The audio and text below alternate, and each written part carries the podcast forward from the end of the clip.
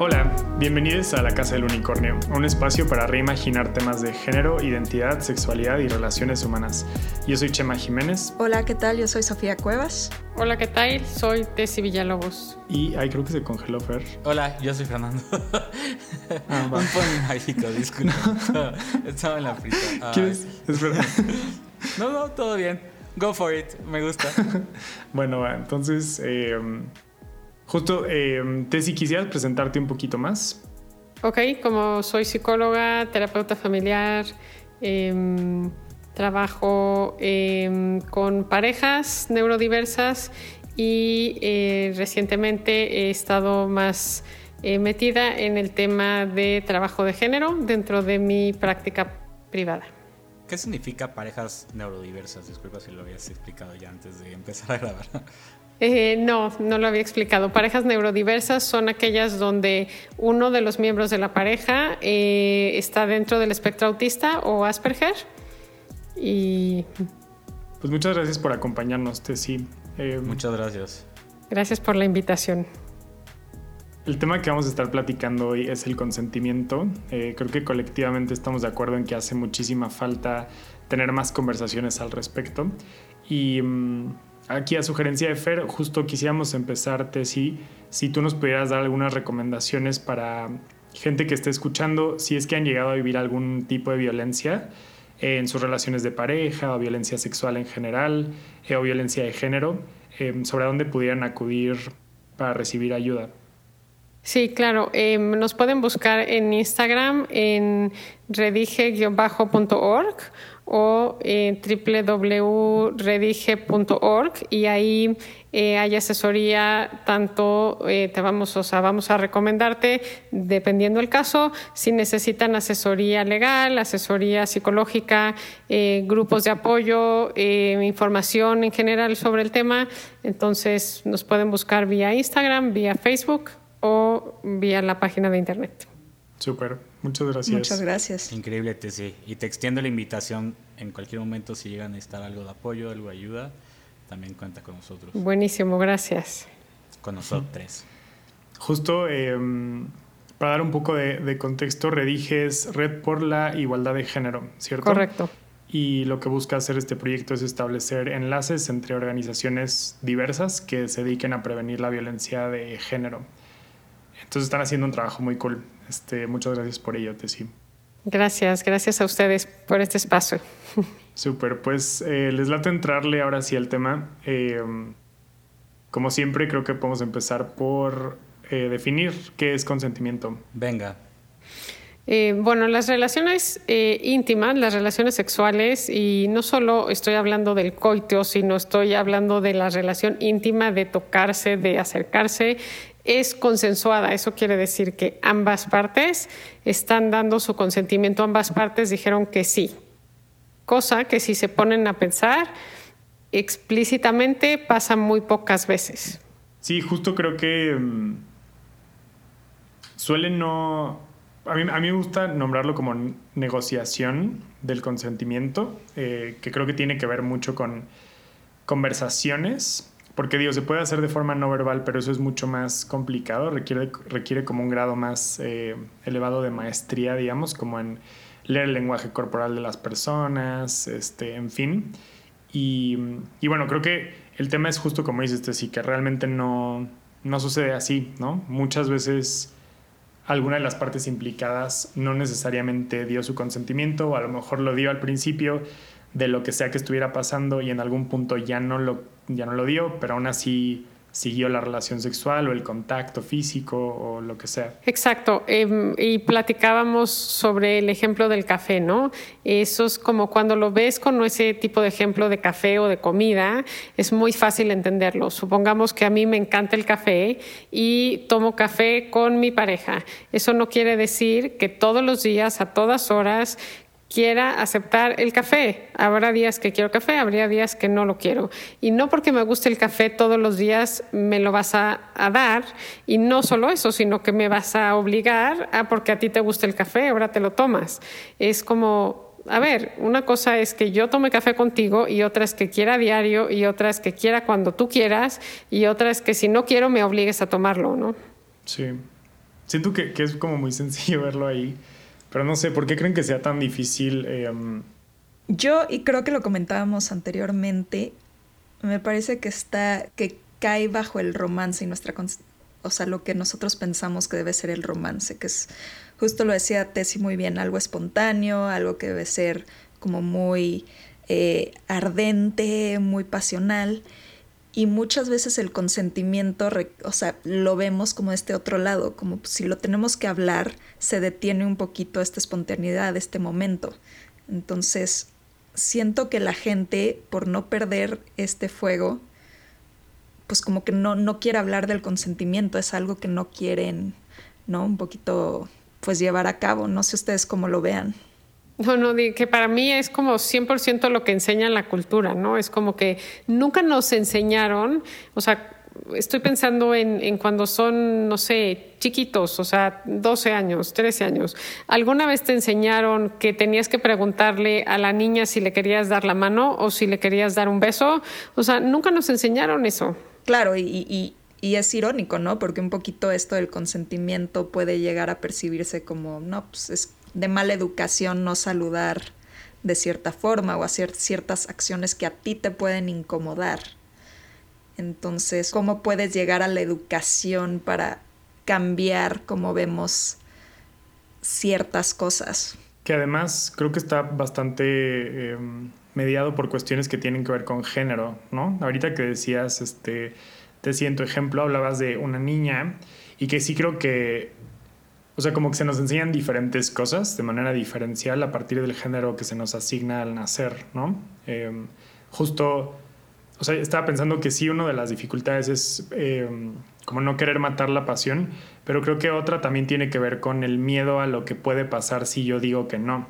En muchos niveles, ¿no? Como el miedo a perder el amor de, la otra persona o su validación o que ya no le guste o que no quiere estar conmigo o en otro nivel que creo que es mucho, bueno, que es, que es grave, eh, como esta cuestión de la violencia física o de una reacción que pueda ser muy negativa y que me ponga en riesgo, pero como en ese nivel más eh, como de integridad física.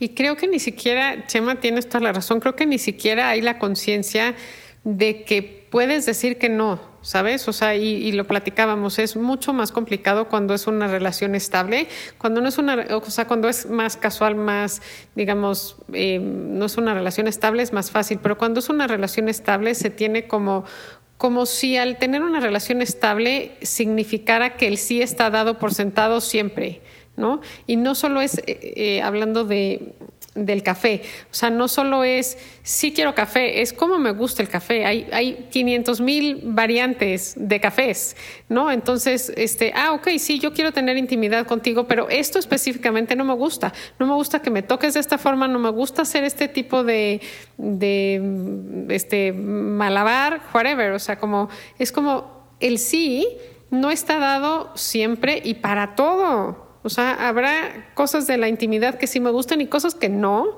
Y pareciera que cuando tienes una relación estable tienes que firmar el cheque en blanco. Sí, para todo y siempre. O sea, ¿cómo?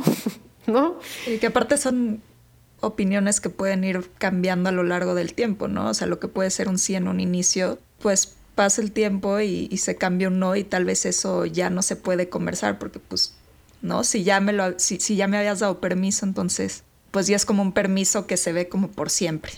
Así es, y entonces yo, yo diría, em, especialmente, eh, Chema, tú dijiste al principio, mujeres nos están oyendo, eh, si de pronto por ahí suena algo dentro de ti que dices, oye, hay un malestar, porque ese malestar se siente en cuanto se pasaron el límite, hay un malestar en ti cuando pasó tal cosa y no te gustó, no te gustó que pasara, pero no lo pudiste decir, eso es una señal de alarma. O sea, pasó algo simple y no te gustó y no lo pudiste decir y luego va a pasar más y va, va aumentando y va aumentando y entonces ahí sí ya llegas a, la violencia, ¿no?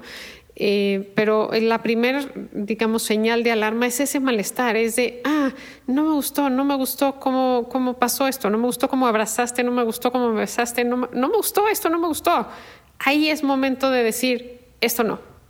Sí, y que creo que idealmente se podrían tener esas conversaciones en pareja sin que la otra persona lo viva como rechazo o como algo muy personal, sino pues como una cosa que se va construyendo colaborativamente, ¿no? Creo que eh, bajo esta cultura en la que vivimos es muy difícil que sepamos qué es lo que nos gusta y lo que no nos gusta a nivel muy corporal y muy básico, pues porque justo no, no se nos educa para ello, ¿no? Como, como decían hace rato en el ejemplo de saludar de beso cuando eres niña, justo es como te dicen no confíes en lo que tu cuerpo quiere, es más como lo que yo te digo que hagas, incluso si eso te genera incomodidad. Em, entonces sí, creo que otra de las dificultades es justo esa, ¿no? Que cuando nos crían para no prestar atención a lo que, como a las señales que nos da nuestro cuerpo, pues justo también está bien difícil decir que no, pero también a veces pedir lo que sí te gusta, ¿no? Como que pareciera que, que no se puede. Exacto, para ambas partes, ¿no? Para el no y para qué sí, o sea, qué sí me gusta y qué no me gusta, no, no estamos como educados para eso. Y, y platicábamos que la, la cultura, eh, digamos, de cine, de este, así de la farándula, nos enseña todo lo contrario. O sea, es como, ah, wow, una escena y ya después es el faje más sabroso y después tiene relación y al día siguiente, o sea, la siguiente escena es ya todo al día siguiente maravilloso y eso no pasa, eso no pasa, así no es. Entonces, eh, eso no ayuda tampoco porque tenemos esa expectativa de que todo tiene que fluir maravillosamente y si yo me paro a decir, oye, está, estás bien así o te parece que estamos bien, vamos fluyendo bien, eso ya lo rompe todo, pues no, eso no lo rompe todo, eso lo hace eh, consensuado, ¿no? A mí me gustaba mucho lo que dijiste antes de empezar sobre cómo cuando se habla en el sexo eh, se puede llegar a, a, un nivel de mayor erotismo y mayor placer, ¿no? O sea, porque, y creo que, creo que poníamos el ejemplo digo, hablábamos que claramente era un, era un tema de, de, masculinidades, ¿no? Este, porque entre mujeres no, no, parece ser tanto, tanto problema, mientras que entre hombres y hombres sí, y hombres y mujeres, este, pues ni hablar, ¿no? es, un problema, es un problema duro. Y, y que, que, hablábamos, porque, porque me parece es, es, es un, un, gran punto para ver cómo hay un, un tema de, de vulnerabilidad y de miedo a, a, a, intimizar. Y cuando realmente pensamos en este amor de Hollywood que decimos, estas relaciones, pues ni siquiera, o sea, como que no es, no es que porque sea mejor, no es porque sea más pasional, al contrario, o sea, no, podríamos llegar a, a intimar de, de, de, muchas otras formas y mucho más de lo que es esta, de lo que es esta idea, ¿no? Y, y, y, eso, el tener consentimiento, hablarlo antes, como que el tener esa comunicación, pues al final del día nada más es subir, ¿no? Entonces por eso es como que el, comentario de que es que rompe con el romanticismo, entonces, pues, medio bullshit, ¿no? Este, patrañas. Me encanta esa palabra. Sí, sí. Justo, justo yo quiero remitir al episodio que hicimos sobre placer sexual, porque en él justo hablábamos acerca de los guiones culturales que rigen las relaciones, pero también las relaciones sexuales, que son justo esto, ¿no? Que, estabas diciendo ahorita, Tessy, donde es eh, un poco así como el momento pasional y luego todo fluye de manera perfecta con las sábanas cubriendo las partes indecorosas y corte al siguiente día ya en la cama súper felices, todo el mundo perfectamente bien arreglado, en fin. Y, y, justo que hay creo que muy poquitos eh, ejemplos dentro de las representaciones mediáticas de algo distinto. O sea, no sé, como de que están dos personas teniendo un contacto sexual y de repente alguien, por ejemplo, siente una emoción fuerte y entonces quiere detenerse a procesarlo. O que, no sé, a lo mejor están haciendo, están como teniendo, eh, iniciando como el encuentro sexual y de repente algo sale mal, lo que sea, como que a alguien no le gustó algo y entonces deciden también como parar, ¿no? O sea, como que pareciera que todo tiene que ser sí, como muy espontáneamente perfecto y pues no sé, creo que eso hace difícil negociar el consentimiento, pero también nos genera mucha frustración a la hora de tener relaciones sexuales reales porque pues claro que no funciona así en la vida fuera de Hollywood. Así es, y entonces la expectativa que tenemos es una expectativa que es totalmente alejada de la realidad. O sea, fíjate qué grave. Estamos esperando que mi relación eh, sexual que la intimidad, y estoy, o sea, hablar de relación sexual un poco medio me choca porque el consentimiento no solo es la penetración tal cual, o sea, el consentimiento es, es todo, es qué sí me hace sentir bien, qué no, eh, en qué momento, o sea, es, es, es, muchísimo más amplio, ¿no? Que solo hablar de penetración y relación sexual. Claro, incluso hasta, digo, relación sexual podemos tratar de divorciarla un poco de la idea de penetración, ¿no? Porque puede implicar muchas otras cosas. Pero sí, coincido contigo. ¿Cuál dirían ustedes que es el momento en el cual se viola el consentimiento? O sea, que ya lo sobrepasaste.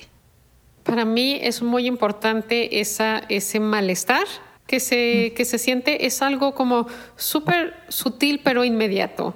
Es como un segundo, esta cosita que sentiste a lo mejor en el estómago, en el pecho, en la garganta, esta cosita que dijiste, ay, o sea, que fue como una especie de, ay, un segundo para atrás, no, esto no me gustó, y, y luego, ok, pero sigo, sigo, sigo, y, y no le doy como eh, alto ahí, de, no, a ver, esto no me gustó. Eh, es, es, como esa primera señal es, es, una señal muy sutil, pero que todos reconocemos de, ah, esto no me gustó. ¿Y cómo transmitirlo, no? ¿Cómo, cómo, cómo decir ese no? Les pregunto.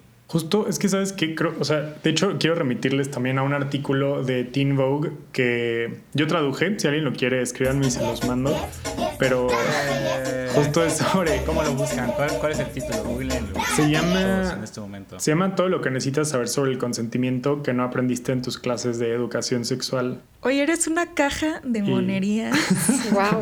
Sacas de todos lados. El chema está en todo. Tengo cosas en mi morral. No, pero es que justo ese, ese, ese texto a mí me gustó mucho porque habla de literalmente cómo se hace. Es como una especie de manual que se me hace súper claro y práctico. Y justo lo que sugieren ahí es que, o sea, porque creo que, por supuesto que tenemos que hacernos responsables de nuestro no seamos quienes seamos, pero creo que es todavía más importante y sobre todo si, si eres hombre o si fuiste asignada y como hombre y te han criado de esa manera, que seas principalmente tú quien tenga estas cosas en mente, porque es un poco como, o sea, hay truquillos, pues. Uno es que cada vez que vas a escalar el nivel, digamos, de intimidad en lo que sea que estés haciendo, es buena idea pedir permiso. Y, lo, y lo ideal, sobre todo si no tienes mucha experiencia, es hacerlo de forma muy explícita, ¿no? Como, no sé, que, pueden ser cosas súper sencillas como te voy a tocar aquí, ¿está bien?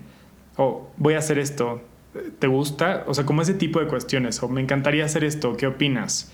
Esa es una. La otra es como, no sé, que se puede establecer desde antes de que empiece el, contacto sexual o cualquier tipo de intimidad, como un acuerdo en el que digas algo así como, oye, la verdad es que a mí me gustaría pues que te sientas muy cómodo y cuando estemos haciendo lo que sea que vayamos a hacer eh, y que sepas que si algo no te late me lo puedes decir. Pero justo que desde antes se establezca como esa línea base para que entonces la otra persona no esté tripeada como de que no te puede decir que no porque o te vas a enojar o algo muy negativo va a pasar.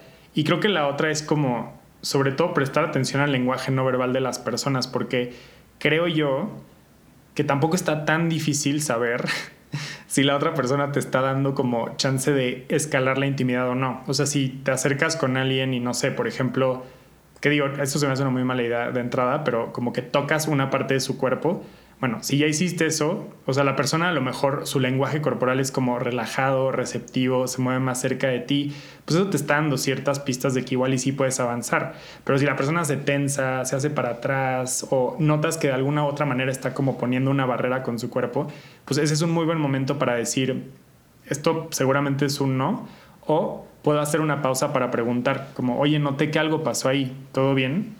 Y entonces ya se abre el espacio a que platiquen. Que esto, o sea, siento que más allá de justo experiencias sexuales, también se puede traducir como a la hora de ligue, etcétera, ¿no? O sea, creo que la pregunta de en ese primer encuentro, cómo saber si tengo el consentimiento, etcétera. Y creo que lo que dices es muy valioso, Chema. Creo que mucho es de percibir cómo está la otra persona reaccionando a lo que yo estoy haciendo y creo que es estar en contacto mucho con pues, este tipo de señales muy sutiles que tal vez pueden estar ejerciendo las, las otras personas. Sí, y que si de plano no funciona eso, pues siempre está mejor preguntarlo abiertamente, ¿no? La cosa es que por alguna razón nos da como, hay como un gran tabú a decir como, oye, me gustas, puedo lo que sea. Y ya, pues que, o sea, pero justo como darle la opción a la persona de decirte que no, que no sea como asumir que lo voy a imponer hasta que ya por fin lo logre. Exacto. O sea, yo la verdad em, voy a meter un poco de ruido aquí porque, es, porque leer el lenguaje no verbal a veces es bien complicado y, no siempre vamos a, a, tener como la sensibilidad o vamos a conocer. Si estás conociendo a la persona, eh, tal vez es una persona que no es tan expresiva en lo no verbal y es bien complicado decir, eh, ay, es que parecía que sí. Por eso me parece que lo explícito es como que eh, nos tenemos que acostumbrar, tenemos que movernos hacia, hacia normalizar que está bien hablar, que está bien pedir el consentimiento explícito. O sea, como decía Sema antes de, oye, me gustaría que me dijeras todo, si te estás sintiendo cómoda, si te estás sintiendo atosigada, si ya quítate de aquí, ¿sabes? O sea, como, como poder decir desde antes está bien para ambos lados decir hasta dónde sí, qué, me gusta, qué no me gusta. Incluso estoy pensando en, lo que decías, Chema, de la conciencia del cuerpo. Eso hace que tengas mucho más conciencia del cuerpo. No vayas como, como en inercia, ¿no? A ver, esto sí me está gustando, no me está gustando, me gusta poco, me gusta mucho. Haces mucho más conciencia. Lo que no se verbaliza es difícil hacerlo consciente. Sí, me hace mucho sentido. Y a lo mejor sobre todo en un contexto en el que hay tanta desigualdad de género, ¿no? O sea, si en el futuro existiera más horizontalidad, quizás se podría prescindir un poquito más de lo explícito, pero creo que en este contexto sí es súper importante que todo eso esté ahí. Porque sí, como decía hace rato Fer, pues parece que es un tema que tiene mucho que ver con la masculinidad, ¿no? O sea, justo este, no sé, en relaciones entre mujeres decías, Chovs, ¿no? Que, o sea, mujer, mujer, pues realmente esto no es como, o sea, no pues, es... Creo que hay mucho menos tabú en torno a la comunicación entre mujeres. Digo, esa ha sido mi experiencia y creo que esto lleva muchísima más, o sea, creo que el consentimiento ya está platicado justo como dicen desde antes, por así decir. Y hay mucha más comodidad a la hora de decir no o tal vez expresar como que algo no te está funcionando. También, o sea, no sé, algo para mí que es muy fuerte cuando hablamos de una relación entre un género masculino, un género femenino, etc., es que existe a veces un miedo hacia la persona que se traduce como un hombre, un miedo a que él te lastime, un miedo a que, no sé, o sea, impedirle que haga lo que desea, lo lleve a una reacción violenta. Y eso creo que es algo que, pues, no sé, afecta muchísimo la forma en la que queremos decir que no, pero tal vez no nos podemos expresar justo por estos, estas inseguridades. No sé cómo, cómo lo vean ustedes. Sí, tal cual. tienen la boca llena de razón. La boca atascada de razón. Creo que. y, una vez, una vez que ya se por decirlo así, una vez que ya se prendió el botón y que ya está corriendo la película en la intimidad, me parece bien complicado para la mujer poder decir, eh, no, alto no, o sea, imagínense la escena, ya están, o sea, súper metidos, eh, súper avanzados en la, en la intimidad, en, tocarse, en, en, excitarse, y de pronto algo no le gustó a la mujer, es bien complicado para la mujer tener el valor de decir, no, mm, no, paro, hasta aquí, eh, no me estoy sintiendo cómoda. Es muy difícil. Sí. Sí, y creo que también, como hemos platicado en otros momentos, es muy difícil genuinamente como, y creo que por este tema de la educación eh, como muy hegemónica, pero para los hombres incluso darnos cuenta si algo, bueno, no sé, a lo mejor, porque no quiero que esto suene como justificación en absoluto, solo he tenido mucho la experiencia de hombres, sobre todo hombres jóvenes, que de repente dicen como es que no entiendo qué fue lo que pasó, o sea, en qué sentido yo eh, crucé un límite, como que pareciera que, o sea, incluso cosas que yo creo que tendrían que ser muy evidentes, no, no acaban de serlo. Em, y, no sé, o sea, nada más por hacer un poco de espacio también a esto, es en relaciones entre hombres, por ejemplo, creo que se da mucho esto, pero no está para nada nombrado así, ¿no? Como también mucho esta cuestión como de, no sé, en Grindr las dick pics que te mandan sin ningún tipo de consentimiento, o sea, como, y justo como que se asume que pues si eres hombre, ¿por qué dirías que no? O sea, como que siento que hay un chorro de ideas a desempacar acerca de lo que quiere decir ser hombre, ¿no? Por ejemplo, esta, esta idea justo de que como que tienes deseo sexual y ya que lo tienes no puedes hacer nada al respecto porque se sale de control y es como, pues la verdad es que no, o sea, cualquier persona tiene deseo sexual y pues, no sé, a las mujeres se les educa desde muy pronto para que lo hiperregulen, entonces así de que es imposible, pues tampoco creo. Sí, pareciera que es como una vez que ya se prendió el botón, es, eres una máquina imparable. O sea, no es eso, es un mito también. Sí. Cálmense, chavos, no son ninguna máquina. Sí, o sea, es como. Sí, pareciera que ah, así son y ya eso. O sea, no, es como.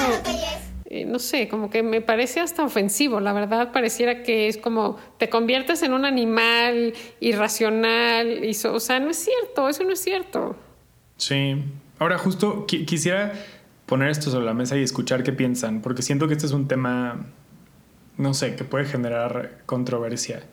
Yo estoy pensando, como yo trabajo con adolescentes bastante, estoy pensando sobre todo cuando tú empiezas a relacionarte o cuando empiezas a tener experiencias sexuales, que la verdad es que a veces siento, bueno, sin duda yo coincido con que el consentimiento, como se ha dicho mucho, tiene que ser entusiasta, tiene que ser explícito, tiene que ser revocable, pero siento que a veces es muy complicado, sobre todo a esa edad, como aspirar a ese grado de como limpieza y claridad, o sea, porque estás en pasando por tantas, tantas cosas, o sea, como temas de imagen corporal, de autoestima, eh, como de validación a través de tus parejas, eh, no sé, como que siento que, y bueno, y también que a veces como, justo por estos roles de género, como que se espera que como que, no, por ejemplo, los chavitos tengan muchísima experiencia y ya sepan exactamente cómo hacerle y que las chavitas sean como pues nada más, no sé, como quienes pasivamente reciban todo y entonces no sé, como que mi pregunta aquí va alrededor de cómo le podemos hacer para que las personas vayan aprendiendo esto poco a poco, ¿no? O sea, como que, qué sería importante decirle a las personas que realmente en un sentido todos estamos ahí porque creo que sigue pasando a cualquier edad, ¿no?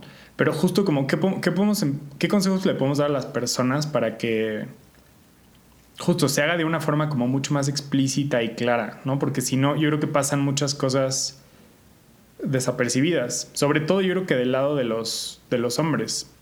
No sé, a mí me, gustó lo que dijo Sofi de, de, de, preverlo desde antemano, o sea, de antes, ¿no? Es, es como de inicio, cuando te gusta la persona, poder decir, oye, yo soy súper abierto, me gusta ser muy claro, eh, me gusta eh, ser directo, o sea, y está bien con eso y va a ser no solo para el tema de la intimidad, si tienes la capacidad de decir abierta y directamente, esto sí me gusta, esto no me gusta, estás bien con esto, imagínate el nivel de comunicación que vas a tener con esa persona en todas las demás áreas. Es como, wow, qué padre poder tener ese nivel de comunicación con mi pareja, no solamente... Eh, digamos, en la parte de la intimidad, ¿no? Entonces, como que se vuelva, yo estoy pensando como que se vuelva cool, ¿sabes? Como que se vuelva, ¿a ah, qué cool es este chavo? Qué padre, que de entrada ya me está diciendo que todo va a ser consensuado y que va a ser, no consensuado con esa palabra, pero va a ser como, oye, vamos a estar de acuerdo y vamos a ir al ritmo que los dos queramos y, no me voy a brincar eh, ninguna señal, o sea, si estamos en verde, vamos, y si hay un amarillo, me voy a parar, no voy a poner acelerador para pasar rápido rojo, o sea, no, o es verde o no paso, punto. Creo, que le das a la clave en, el hacerlo positivo y atractivo, o sea, como que justo pienso en lo, regreso a la parte de, de, pues es que si hay consentimiento puede ser mejor el sexo, ¿no? O sea, como que la idea de que, de que no tiene que ser inmediato, sino al, contrario, tómate, digo, creo que es, es, es como, o sea, entiendo como que justo tu, tu, sentimiento, ¿no, Chema? De, pues es que estos güeyes este, pues digo, como que piensan que, que, que si, si les quitas el momento, ya, ya cuando, güey, si planeas una noche sexual por dos semanas, te apuesto que va a ser una puta maravilla, ¿no? O sea, porque, o sea, dos semanas de tensión nada más, de emoción, de, de, de, de, irlo planeando, o sea, como, y digo, o sea, eh, creo, creo que eso está bueno, o sea, como que la parte de darle atractivo de, no sé, yo hablaba en otro episodio, creo, creo que en el de Sexo y Placer no, eh, también fue, este Y yo hablaba sobre cómo tal vez como que a mí me costó como mucho trabajo, tal vez como, como hombre, como que encontrar esa parte de intimidad eh, emocional. Digo, sobre todo, o sea, como que, como que fuera de estar como que con una pareja estable, como que, no sé, como que, como que era muy confuso eh, el, como que, como tú dijiste, Chema, ¿no? Este rol de yo tengo que saber todo y como que dar placer, pero a la vez como que pensando que, que realmente como que esa parte de placer es como que algo algo técnico, ¿no? Como que voy a llegar y le tengo que picar acá y acá y este inmediatamente eh, eh, soy el soy el, el, amo del sexo y tengo el pene más grande, ¿no? O sea, como, como que esa es la, la fantasía eh, que creo que es la narrativa que, que, que, reciben. Cuando al final del día, creo que, y ya que es lo que, como por lo que dijiste, ¿no? Eh, te que creo que la narrativa hay que cambiarla hacia el contrario, ¿no? Como que tú para lograr realmente ser una persona buena en el sexo, tienes que aprender a intimar, a tener una conexión profunda con la otra persona para elevar el sexo y en ese intimar también como que tener una comunicación en donde se esté dando el consentimiento constantemente, ¿no? O sea, que, que sea, o sea, intimamos platicando sobre lo que nos gusta, sobre lo que no nos gusta, y es una forma de simplemente levantar el sexo, ¿no? Esto es lo que deberíamos estar viendo en las clases de educación sexual en primaria en lugar de, bueno, yo, yo fui a Alexander Bain y a mí me llevaron, creo que, a una plática como de, de por qué no deberías abortar, ¿no? Entonces, este muy, muy, muy, muy diferente. Es que la educación sexual es, terrible. O sea, en es algo muy biológico y en ningún momento justo se explora la intimidad sexual como algo de placer. Entonces la búsqueda de llegar a esto está basada pues en pornografía, en tal vez justo lo que decíamos de cosas de Hollywood que son pues inalcanzables. Sí, es muy Pornografía Es, es, yo creo que ahí es la primera vez que lo mencionamos desde antes de que empezamos a grabar, pero yo creo que tiene un, un, rol muy pesado en eso también, como que en la parte de educación sexual errónea, ¿no? O sea, como que no, no, no ayuda, resta. Y Fer, ahorita que estabas diciendo de es que hay que hacerlo como que en lo positivo y atractivo, o sea, la verdad, yo les diría, pues pruébenlo, o sea, prueben lo que es estar hablando en, un, en una relación sexual, en intimidad, o sea, prueben lo que es decir, ¿qué estoy sintiendo cuando me tocas aquí? ¿Qué estoy sintiendo cuando pasa esto? O sea, pruébenlo y van a ver que es súper erótico. Hay, hay muchas investigaciones sobre esto, o sea, es como, pruébalo, pruébenlo y vean y, y vean que no es para nada algo que se va a, ¿sabes?, a ir en detrimento de, cómo fluye. No, todo lo contrario, es súper erótico poder estar diciendo, verbalizando a tu pareja qué va sintiendo mientras está pasando las cosas. Claro. Sí, que además... Yo no tengo sexo en general, pero... Ahí va, el, momento del todos en casa el momento emo.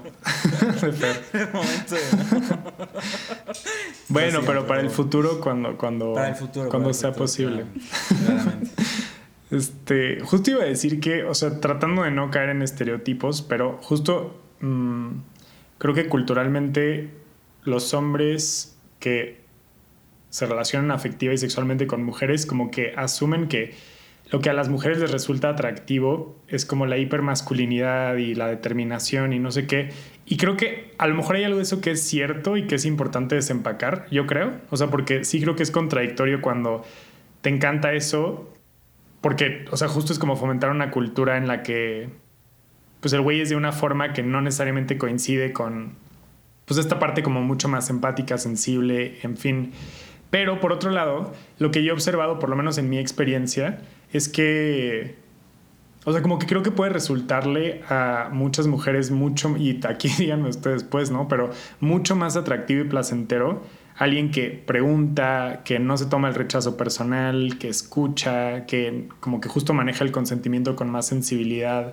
No sé, estoy pensando en una amiga que una vez me contó como, digo, ya como cercana a sus 30, ¿no? Que estaba como con un güey, estaban saliendo y que justo, o sea, como ya antes de que fuera como el momento como de intimidad más física, él le dijo así como, oye, nada más quiero que sepas que vamos a llegar tan lejos como tú quieras y si no quieres algo, eso no va a pasar. Y me acuerdo que ella me dijo como, güey, en cuanto me dijo eso, yo dije como, güey, vamos a llegar a todos lados, ¿no? O sea, como que justo, o sea, no sé, como que un poco a lo que voy es que si hay algo que se despierta alrededor de, pues, eso, saber que estás con alguien que pues no te va a violentar. No, y justo la seguridad es súper importante. Y, y o sea, algo dijiste, Chema, una palabra que me pareció muy, muy importante, que es el rechazo, que sentimos que el no es un rechazo. Y creo que tenemos que cambiar un poquito el significado del no y justo no tomarlo personal. Somos seres humanos, hay cosas que nos gustan, hay cosas que no, y todo es válido. Y un poquito comunicarlo no es, no es rechazar, no es rechazar a la otra persona, simplemente es expresar, pues sí, o sea, lo que te gusta y lo que no. Entonces, no sé, un poquito quitar esa, esa palabra de que el no es un rechazo. Para mí es muy importante. Así es, y, y, lo tomo otra vez con el ejemplo de la comida, ¿no? O sea, imagínate que te invitan a cenar y te dan mole, güey, y, y, odias el mole, o sea, te vas a comer un plato completo de mole por no sentir, hacer sentir mal al otro, o sea, no, dices, no me gusta el mole, o sea, Oye, sorry, pero que te no sí, quiero. justo la cultura mexa es muy así, ¿no? Como de que sí te tienes que comer el mole, porque si no, ofensa mortal. O sea, siento que... Es y qué, qué complicado, ojalá que cambiamos eso también, ¿no? Porque si no, qué complicado. O sea, si con el mole cuesta trabajo, imagínate ya con... Pues a la hora de una cuestión más íntima o sexual. Así es. Y algo importante que no quiero dejar de hablar es cuando eh, hay alcohol de por medio, cuando hay alguna sustancia por medio, porque pareciera que usar la sustancia entonces es la licencia para que valga todo, ¿no? Es como, ah, ya tomé alcohol, entonces puedo romper todas las reglas de tránsito y pues ni modo porque iba borracho, me pasé los saltos y pues maté a alguien, qué pena porque iba borracho, ¿no? Pues güey, que estés borracho no te quita la responsabilidad de lo que puede pasar cuando estés borracho, ¿no? Entonces, eh, cuando hay alcohol es como mucho más complicado porque pareciera que, ah, porque estaba alcoholizada, entonces ya no puede dar el consentimiento, pues justo porque no lo puede dar es un no. Mm. Completamente, que sí, qué importante el tema que tocas, Tessy.